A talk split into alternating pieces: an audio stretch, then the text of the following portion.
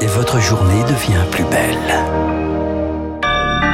Soyez les bienvenus si vous nous rejoignez sur l'antenne de Radio Classique. Nous sommes le vendredi 17 février et il est 7h30.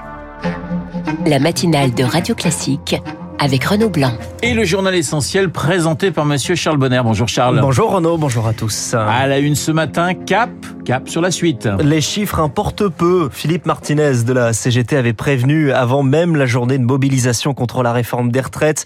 Moins de grévistes et moins de gens dans la rue entre 440 000 et 1 million 3 hier selon les différentes sources car les syndicats voient plus loin après les vacances. Le 7 mars, c'est la prochaine journée, le jour où les syndicats ambitionnent Zoé Pallier de mettre la France à l'arrêt. Le 7 mars, comme horizon, ça montre qu'on laisse le temps à l'exécutif de reculer, sourit un syndicaliste. Ça laisse le temps surtout de préparer la nouvelle échéance, multiplier les assemblées générales et les réunions publiques, explique Marie Buisson de la CGT. On va profiter de ces deux semaines pour élargir, massifier et donner de l'énergie à toutes celles et tous ceux qui pensent que cette réforme est injuste, mais qui ne sont pas encore convaincus que la grève, la manifestation euh, peut faire reculer le gouvernement. Mettre le pays à l'arrêt le 7, dit le communiqué de l'intersyndicale ça veut dire grève générale, précise la représentante de la CGT.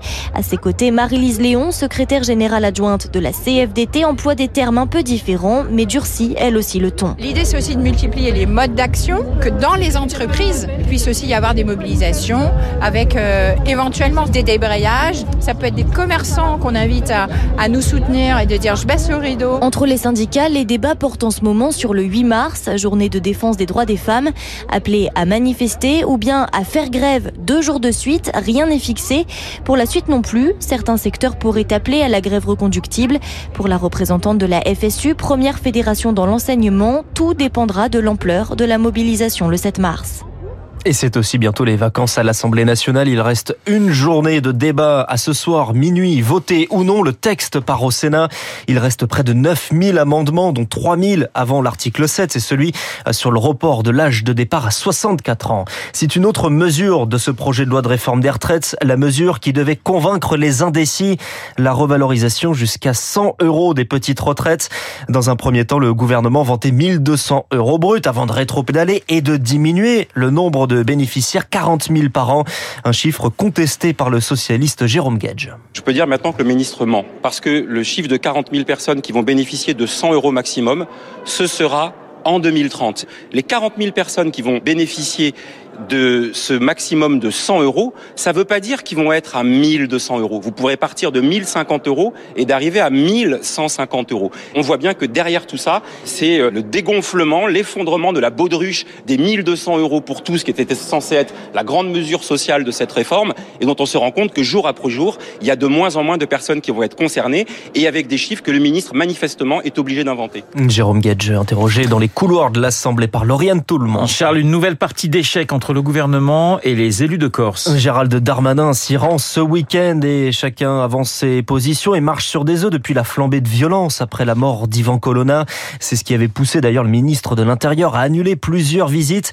Les discussions doivent porter sur une éventuelle autonomie de l'île Victor Fort. Son discours pour les 25 ans de la mort du préfet Erignac a rassuré les élus nationalistes de Lille. Gérald Darmanin a parlé de mort au pluriel, glisse un autonomiste. Ouf, pas d'accident diplomatique. Ce week-end, le ministre de l'Intérieur veut rencontrer la société civile, les acteurs économiques et du patrimoine, les Corses dans toute leur sensibilité, précise la place Beauvau. Un peu de distance avec les autonomistes, pour un temps seulement. Les discussions sur le futur statut de l'île reprendront selon nos informations le 24 février. Le ministre a fait un pas et la balle est dans notre camp, analyse un élu corse pour l'autonomie. Le plus dur commence pour eux qui visent une réforme du statut de la Corse dans un an à peine, avec un objectif en particulier, une plus grande autonomie fiscale pour l'île. Les gardes à vue de Pierre Palmade et de l'un de ses passagers sont prolongés. L'humoriste impliqué dans un accident de voiture la semaine dernière sous l'emprise de cocaïne. En garde à vue, l'humoriste dit n'avoir que très peu de souvenirs de cet accident qui a blessé gravement les trois passagers de la voiture d'en face. Vous écoutez Radio Classique, il est 7h34. Emmanuel Macron est en Allemagne aujourd'hui. À Munich, plus précisément pour la conférence de sécurité organisée tous les ans. Le président français va retrouver le chancelier allemand Olaf Scholz dans la journée. Les discussions vont porter sur les tensions croissantes entre la Chine et les États-Unis. D'ailleurs, leurs chefs respectifs de la diplomatie sont présents. Discussion également sur la guerre en Ukraine. Aucun responsable russe n'est invité. La guerre en Ukraine sur le terrain, les combats toujours acharnés à Bakhmut dans le Donbass. Selon le patron des paramilitaires Wagner, il estime que la ville ne tombera pas avant mars ou avril et il critique au passage la bureaucratie militaire russe. Et puis l'administration américaine tente de rassurer après le déraillement d'un train dans l'Ohio. C'était il y a deux semaines dans la ville d'East Palestine, un train couché sur le sol suivi d'un incendie de produits chimiques dont certains cancérigènes, un immense nuage de fumée. Les autorités assurent que les eaux sont régulièrement testées, tout va bien, mais la population n'est pas rassurée. Joy Masher est habitante de East Palestine. Les gens sont en colère. Nous inhalons des produits toxiques. C'est une odeur horrible. Cela irrite les yeux et la gorge. Certains ont des maux de tête et l'odeur est encore très forte. Les autorités nous disent que l'eau est potable et que tout est sous contrôle, mais je ne bois pas l'eau du robinet.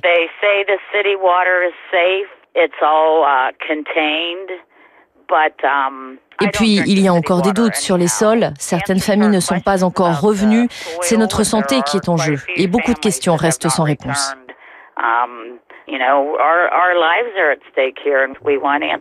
Un témoignage recueilli par Marc Tédé.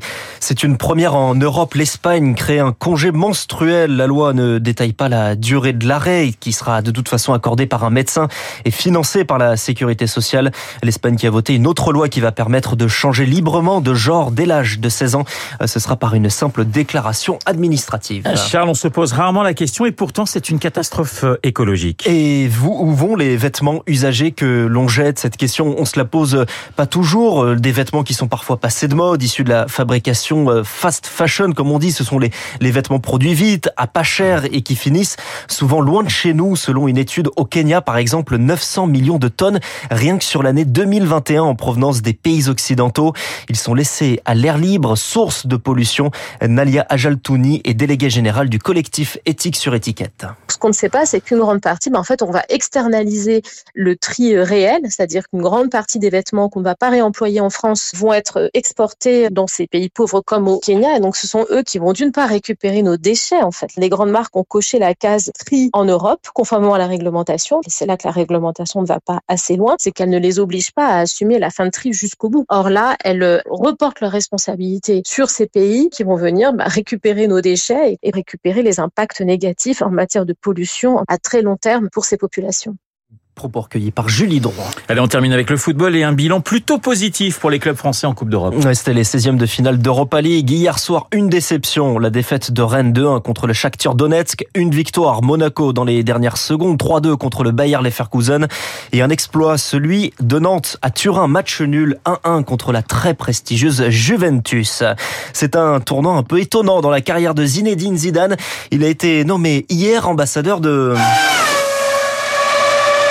Alpine, eh oui, Alpine, le constructeur automobile qui dévoilait hier sa nouvelle monospace pour la saison de Formule 1 et donc sa recrue, Zinedine Zidane, qui n'a toujours pas retrouvé d'équipe de football, évidemment entraîné depuis son départ du Real Madrid, c'était en 2021. il y a peut-être un, une possibilité, un, un, poste qui pourrait se libérer dans les mois qui viennent du côté du Paris Saint-Germain. Mais on ça, ça, ça, va vous faire plaisir. Ça. Non, parce que je préférais que Zidane n'y aille pas, mais ça c'est pour d'autres raisons. Merci Charles, Charles Bonner pour le journal de 7h30. Il est 7h38 sur l'antenne de Radio Classique. Dans un instant, nous allons parler de l'Iran. L'Iran, cinq mois après la mort de Massa Amini, dans notre studio, l'anthropologue franco-iranienne Shura Makarine.